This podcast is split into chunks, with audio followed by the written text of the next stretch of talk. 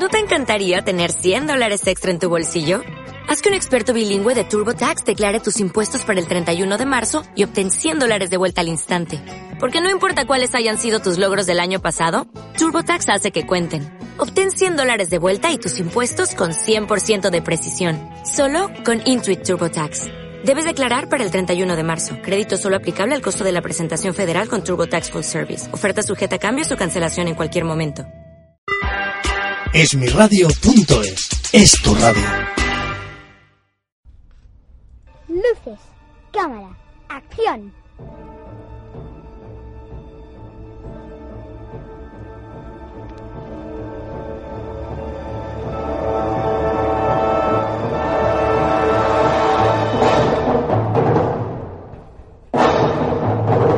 Rodando, vuestro programa de cine. Para esmiradio.es.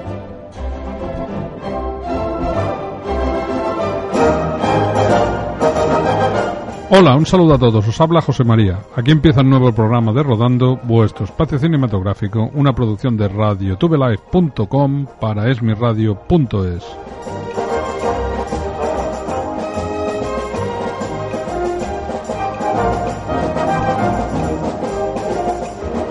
Y como cada semana me acompaña Agustín. ¿Qué tal, José María? ¿Cómo ha ido esta semana cinematográfica? Bueno, últimamente ya sabes que tengo mucho trabajo y tengo poco tiempo de ir al cine, pero he visto una película española que me ha gustado. Bueno, ya nos hablarás un día. Luego os hablaré de la película que me ha gustado. Pues yo, mira, yo he estado informándome, sé que va a haber a Indiana Jones 5, que se pospone un poquito más el estreno de la, de la película de, de Star Wars, la número, creo que es la número 9 o... Me voy informando de, de secuelas que, que, me interesan, José María. Sí, ¿de Star Trek no sabes nada? No, no, no sé nada. Sé que eh, se está intentando o se está rodando ya una serie nueva. Pero bueno, ya, algo ya, sabes, ya, algo ya, sabes. informaremos más adelante. No dices todo lo que sabes. Bueno, efectivamente. Vamos a empezar con el sumario del programa de hoy. Primero hablaremos de los estrenos del 5 de mayo. Uh, la banda sonora de esta semana. Hoy nos toca una creación de James Horner. Y al final, en nuestra sección Filmoteca, nos vamos de safari con la gran película Atari.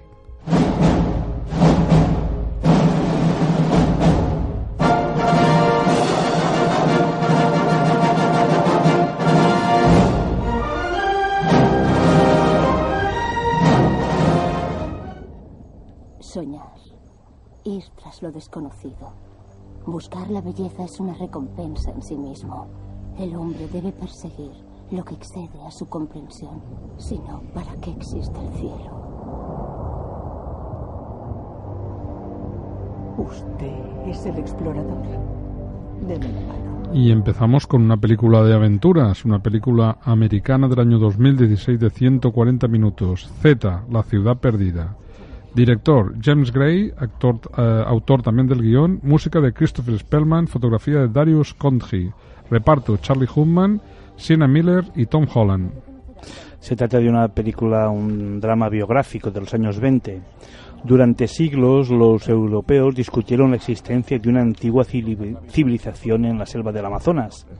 A principios del siglo XX, el británico Percy Fawcett participó en una expedición tras otra convencido de, de, poder encontrar esta legendaria ciudad en cuya búsqueda han muerto cientos de hombres.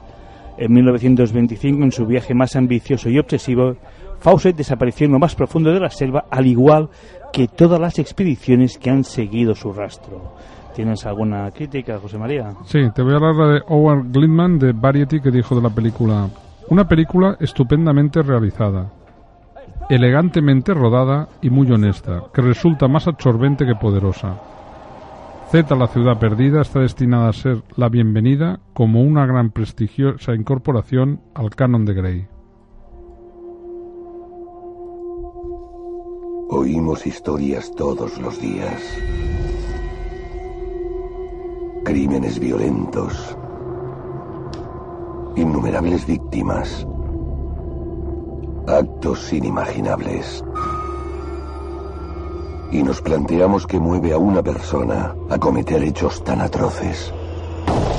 Pero la cuestión no es qué les llevó a cometerlos. No lo pienses. No, y pasamos a una película de terror americana del año 2017 de 96 minutos. Nunca digas su nombre del director Stanley Tiley y en la música de Newton Brothers. Reparto Douglas Smith, Lucian Lavinskunt, Crecia Bonan y Don Jones. Pues mira, cuando tres estudiantes universitarios se mudan a una vieja casa fuera del campus, sin querer liberan a Bye Bye Man, un ente sobrenatural que persigue a quien descubre su nombre. Intentarán mantener su existencia en secreto para alejar al resto de la gente su muerte segura. Es de terror. Bye Bye Man, vaya nombre, no se manía Bye Bye Man a ti. Vaya, nombre. ¿Tienes alguna crítica? Sí, te voy a leer la de David Fair de Rolling Stones que dijo de la película. Los fans del cine de terror a menudo han soportado mucho para conseguir su ración mensual de sustos. Y este límite de tolerancia se ve seriamente puesto a prueba por este chapucero intento de introducir un nuevo personaje de slasher famoso en la mezcla. Puntuación medio punto sobre cuatro. Y Bye Bye Man. Padre lo odiará a primera vista. Es más listo que él y es negro. Igual cambia de opinión. Es el hombre con quien quiero pasar el resto de mi vida. Estás loco. Blanca, británica. Y su padre es vendedor. Mi abuelo era rey. Yo soy su heredero. Mi responsabilidad es volver a casa con mi pueblo. Y pasamos a una película del Reino Unido, un drama sobre el raci- racismo, El Reino Unido, película del año 2016 de 105 minutos del director Ama Asante, guion Guy Hibbert, música Patrick Doyle y fotografía de Sam Calder. En el reparto David Oyelowo, Rosebud Peak, Jack Davenport y Laura Camichel. Pues bien, es un biopic sobre el príncipe Sereste Kamma, el rey de Botsuana, que al contraer matrimonio en 1948 con Ruth Williams, una mujer blanca británica, originó un conflicto internacional ya que el apartheid sudafricano no permitía los matrimonios interraciales. En 1947, Seret se conoció a Ruth, un oficinista londinense. La atracción fue inmediata. Ella quedó prendada de él por su visión de un mundo mejor, mientras que él quedó cautivado por su disposición a aceptar esta visión. Era la pareja perfecta. ¿Tienes alguna crítica, José María? Sí, te voy a leer la, la crítica de The Guardian que la firmó el compañero Peter Brashap. Dijo de la película, con enorme calidez y ideal- idealismo y un irresistible gusto narrativo, la directora Armasante nos ofrece una romántica historia de amor real. Incluso revive el espíritu y la teatralidad de los films de Richard Attenborough. Puntuación 4 sobre 4. No creo que un pueblo que apenas tiene para comer posea armas de destrucción masiva. O sea que se lo han inventado todo para empezar una guerra. Ahora no quiero ver esta guerra en las noticias. Quiero ser yo quien la cuente. Pero no se va a Londres a estudiar. Se va a un lugar donde los muertos se acumulan en las calles. Soy fotoperiodista. Es para lo que estudié. ¿Recuerdas? No te pagué una carrera para que fueras a la guerra. Y tampoco para que abandonaras a la familia. Y cambiamos de registro, pasamos a un drama sobre periodismo, una película española del año 2017 de 100 minutos, Pasaje al Amanecer. Película del director Andreu Castro, guion del mismo y música de Diego Navarro, fotografía Jordi Luengo y Bernardo Rossetti. Reparto, Elvira Mínguez, Lula Herrera, Nicolás Coronado, Andrea Duro, Ruth Díaz, Carlos Francino y Antonio Valero. Pues mira, estamos en noviembre del 2004. El joven fotoperiodista Javier recibe una sugerente propuesta, la de la, de la agencia de prensa en la que trabaja, viajar a cubrir la guerra de Irak a Faluya, donde se está liberando la más sangrienta de las batallas del conflicto. Javier acepta y debe emprender viaje en pocos días, el 30 de diciembre. Antes de partir decide comunicar su decisión a su familia y a su novia, papel que hace Andrea Duro y es justamente Nochebuena. La noticia consigue resquebrajar los cimientos familiares, la vida y las relaciones de todos sus miembros que viajarán a sus propios infiernos personales se verán modificadas para siempre con esta decisión del fotoperiodista. Esto es una producción de la fábrica de la tele, ya la conocemos que hace muchos programas en Telecinco de más o menos de prensa rosa, ¿no? ¿Por qué viniste a trabajar a España? Nunca hay un solo motivo para cambiar de vida. ¿Escapabas de algo? Maten seis jugadas. O quizá lo que me esperaba no me convenía. Muy quietos. Y pasamos a una película sobre el nazismo, una película española del año 2017 de 98 minutos, El jugador de ajedrez, película del director Luis Oliveiros, guion de Julio Castedo, música de Alejandro Vivas y fotografía de Juan Carlos Gómez. En el reparto, Marc Lotet, Melinia Matthews, Alejo Sauras, Stefan Wenner y Mike Hoffman. Pues mira, en 1934 Diego Padilla gana el Campeonato de España de ajedrez y conoce a una periodista francesa, Marianne Latour, de la cual se enamora. Pasados los años, Marianne convence a Diego para que junto con la hija de ambos se vayan a vivir a Francia, donde poco tiempo después Diego será acusado de espía por los nazis y encerrado en una prisión de la SS. En la prisión Diego intentará sobrevivir en un entorno hostil gracias a la afición al ajedrez del coronel Mayer, el oficial al mando, un hombre hierático, hedonista e imprevisible. Esta película se presentó en el Festival de Málaga en la sección oficial. ¿Cómo le describirías lo que es el círculo a, digamos, tu abuela? Es el caos de Internet, pero en plan elegante. Ronda rápida, Paul o John. Paul al principio, John al final. Mario o Sonic. Sonic al principio, Mario al final. ¿Necesidades de la sociedad o necesidades del individuo? Deberían ser las mismas. ¿Lo que más miedo te da? Un potencial sin explotar. Y pasamos a, hacemos un cambio de registro y vamos a la película El Círculo, película del año 2017 de 110 minutos de Estados Unidos del director James Polstott, guion del mismo, música de Danny Elfman. En el reparto Emma Watson, Tom Hanks, Jen Bodega y Karen Gillan. El día que May Holland es contratada para trabajar en El Círculo, la empresa de Internet más influyente del mundo, sabe que le ha concedido la oportunidad de su vida. A través de un innovador sistema operativo, el Círculo unifica direcciones de emails, perfiles de redes sociales, operaciones bancarias y contraseñas de usuarios, dando lugar a una única identidad virtual y veraz. Es pos de una nueva era marcada por la transparencia. Aquí tenemos una jovencísima, guapísima Emma Watson y a gran Tom Hanks. Yo creo que es el estreno más estrella de este fin de semana y vamos a hablar del círculo, de, esta, de estas cosas que pasan en las redes sociales, José María. Nunca se sabe. No, no, esto sé que verdaderamente comercialmente es, una, es un, un estreno potente. ciencia- es un thriller de ciencia ficción basado en Internet y en informática. No, tiene que estar bien esta película. C'est l'histoire d'une femme qui a super peur qu'un jour, des morts vont venir la visiter. Puis plus elle y pense, plus des vrais fantômes commencent à lui apparaître. Je sais pas c'est quoi le pire, hein. Paraît que c'est histoire vraie. Y pasamos a un drama psicológico infantil, una película canadiense de 118 minutos, Los demonios. Película del director Philippe Lassage, guion del mismo y fotografía Nicolas Canicoccioni. En el reparto Eduard Tremblay-Granier, Jean Gobel, Vasily Schneider y Sarah Motet. Pues mientras una serie de secuestros de niños tiene lugar en Montreal, Félix, un niño de 10 años, empieza a conocer el mundo adulto en el momento en que entra en la adolescencia. Imaginativo y sensible como muchos niños, Félix le tiene miedo a todo. El posible divorcio de sus padres, que parecen atravesar una crisis, unos vecinos sospechosos, etcétera, etcétera.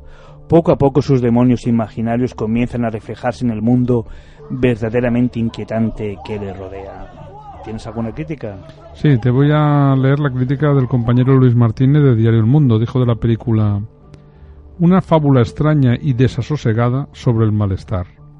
Narrada con una frialdad engañosa, la película avanza como un animal herido entre la inquietud y el espanto.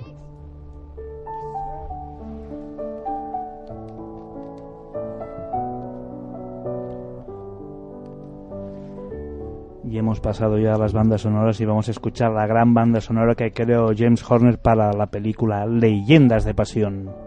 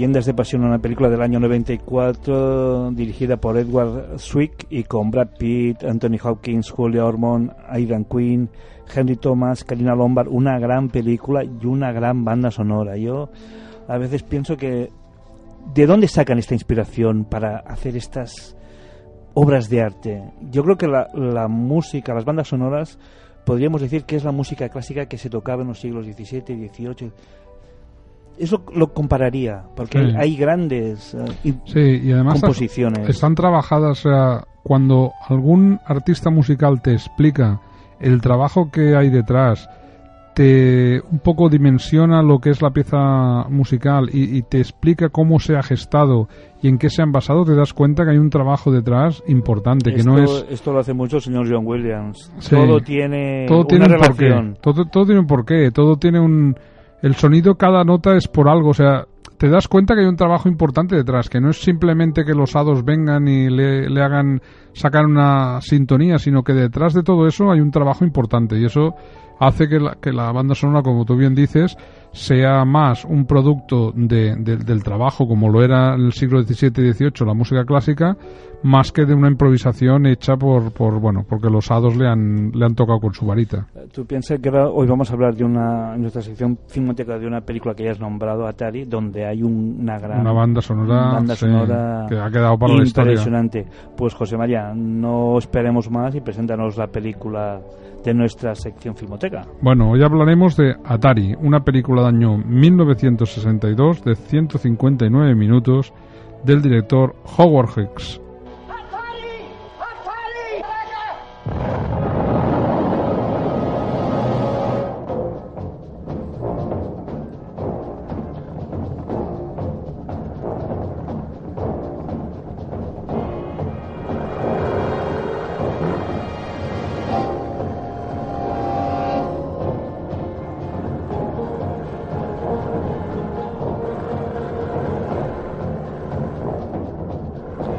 Como decíamos, el director es el gran Howard Hawks, en el guion Lake Brackett, en la música el gran, gran, gran Henry Mancini, fotografía Russell Harlan, reparto, un reparto de lujo, John Wayne, Harry Kruger, Elsa Martinelli, Bruce Cabot y Red Buttons. Eh, una producción de Paramount Pictures y fue nominada en el año 1962 a la mejor fotografía en color. Y es raro que la música no saliera, porque hay la gran interpretación de Henry Mancini, la de los elefantes. Si, si te parece bien, la vamos a escuchar un momento, José María.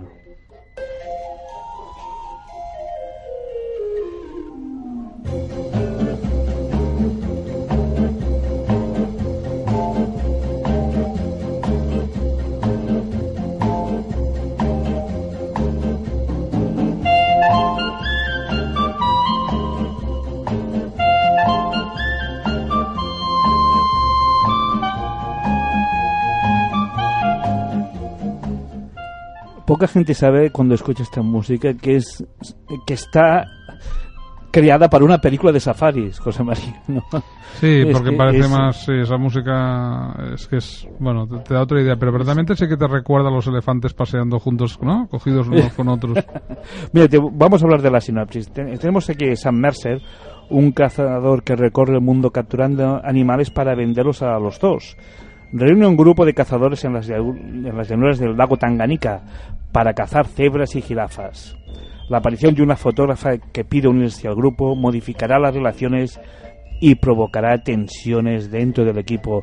Yo en- encuentro normal que haya tensiones porque si la fotógrafa es Elsa Martinelli, una actriz espectacular, Es lógico. lo que pasa es que John Wayne ya estaba un poco granadito, ¿no? Para, Sí, para ya tiene una la- cierta edad, pero no, aún, aún rozando el poste, pero aún da el papel. Yo, para mí, ¿eh? Para mi gusto, yo creo que rozando el poste, pero aún da el papel. Mira, te voy a leer la crítica que hizo Miguel Ángel Palomo del diario El País. Todo un clásico del maestro Howard Hicks. Los personajes se adueñan de la función por encima de las secuencias de acción, espléndidamente rodadas, y se trata de un canto a la amistad y a la esperanza, a la aventura como concepto vital, al compañerismo como modo de vida. Es una película muy peculiar que se dedica a- al negocio de capturar animales para los zoológicos. Es una comedia de aventuras. Bueno, y como curiosidades te diré que actualmente sería imposible rodar una película como esta. Además sería Sí, no, imposible sí, no. las todas la- las Por todas las tomas, escenas. como, como Imposible, porque ahora hay una ley que prohíbe eh, a los animales en libertad que se, se graben eh, de la manera que se hicieron y- Sí. y, menos a, a correr. Y esa ley pues eh, es tanto en América como en Europa, con lo cual sería prácticamente imposible hacer la, la, la cacería y las imágenes de persiguiendo a los animales que se hicieron en su día. Porque bueno de estas cacerías que son ah, lo que lo que sale filmado e- es, realmente como se hicieron. Eran los propios actores y el equipo los que se dedicaron a cazar a los animales, siempre guiados por expertos que había allí. Y lo bueno que muchas veces fracasaban y el señor John Wayne, que ya tenía muchos años de rodaje, estaba todo el rato ah, diciendo tacos improperios y tuvieron que poner después el guion encima a doblar todas las secuencias porque no podía no se podían poner lo que decía John Wayne cuando perseguía a los animales imagínate no Las complicaciones de esta película para el director eh, Howard Hawks vinieron desde el mundo animal. Muchos animales salvajes utilizados en las escenas de caza, entre ellos el leopardo, hirieron a los actores del mítico film. y otra curiosidad es que ah, el director quería que que en determinados momentos los animales hicieran ruidos, ah, ruj- rugieran, y ya sabes que, como dijo Hitchcock, trabajar con animales y con niños es algo imprevisible. Ah, ¿no? ¿Y qué pasa? Que se tuvieron que contratar a, a un montón de expertos en imitar a los ruidos de los animales para que hicieran el sonido cuando quería el director. Sí, porque igual, igual como estás contando lo del audio, también pasó con los animales, porque las, factur- las capturas de los animales eh, que hacen los actores son realmente capturas de verdad. Y entonces, bueno, el rinoceronte, por ejemplo, se les escapó y tuvieron que volver a recuperarlo. Pero ¿qué pasa? Que al hacer estas capturas y hacerlas reales, muchas veces se tuvo que volver a grabar después para la- el audio para que no hubieran problemas en, no solo como tú has dicho de John Wayne las palabras que decías sino para un poco sincronizar el audio de, de los animales con la con la imagen real No, y la verdad, si miras bien todas las, las puestas de sol, las escenas, es como si fuera casi un documental de National Geographic, José María. Cómo, cómo trata el paisaje y, y cómo vende África. Es, un- es una, Sí, una gran película de safaris. es preciosa con unos grandes actores donde tienes ahí el conflicto provocado por la Elsa Martinelli y, y el señor John Wayne que ya como has dicho estaba granadito pero la verdad todos los actores eh, lo bordan Eh, Howard Hughes eh, lo hace fabuloso como director. La música de Henry Mancini es que eh, es como meter todo esto en una coctelera agitas y sal- sac- sacas un combinado espectacular. Sí, sí, no, no, además una película de aventuras, de aventuras, pues bueno, de las clásicas de aventuras, de, te diría un poco, o sea, un poco rosa, porque al final no hay sangre, no hay... Hombre, acaba bien, claro, acaba la pareja bien, todo se- es, sí, todo es bonito, todo es rosa. A ver, está bien, porque es una película para entretenerte la- con la familia y tampoco no busca más, Eh, es no una busca película más para, para ver un, un fin de semana, una tarde Sí, con, una con los niños. Sí, con un chocolate caliente y delante del televisor, un DVD, pones esta película, disfrutaréis todos. Yo ya me estoy haciendo la composición del lugar, ¿eh? Un- unos... ¿Cuándo nos vamos de safari, José María? A ver si- tenemos que llamar a Elsa que nos haga las fotos. ¿no? Sí, sí, ya, sí, sí, buscar a la Elsa o... Porque John Wayne ya, pobrecito, ya no está, porque sería un gran eh, jefe de que nos enseñaría todo el, el tema de, de ir a cazar, porque Sí. era un gran actor. eh, trataba todos los tipos de géneros, es más conocido por las películas del oeste, pero hecho de policía, hecho de soldado, ha hecho de todo este hombre. Un Sí, gran, sí. Es uno de mis actores favoritos, porque mí sabes que, aparte de Star Trek, las películas del oeste y John Ford me encantan. Sí, sí, no, no, aparte de una película... Es una película de aventuras en mayúsculas. Disfrutaréis viendo, ya te digo, una película sin más pretensiones que, que dividir, que entretener y que pasar un buen rato. Eso es todo, eso es todo, amigos.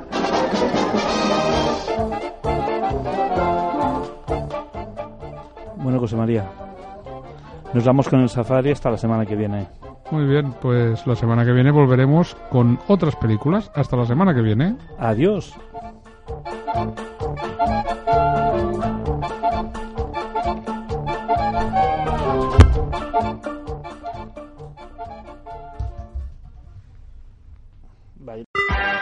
Esmiradio.es es tu radio.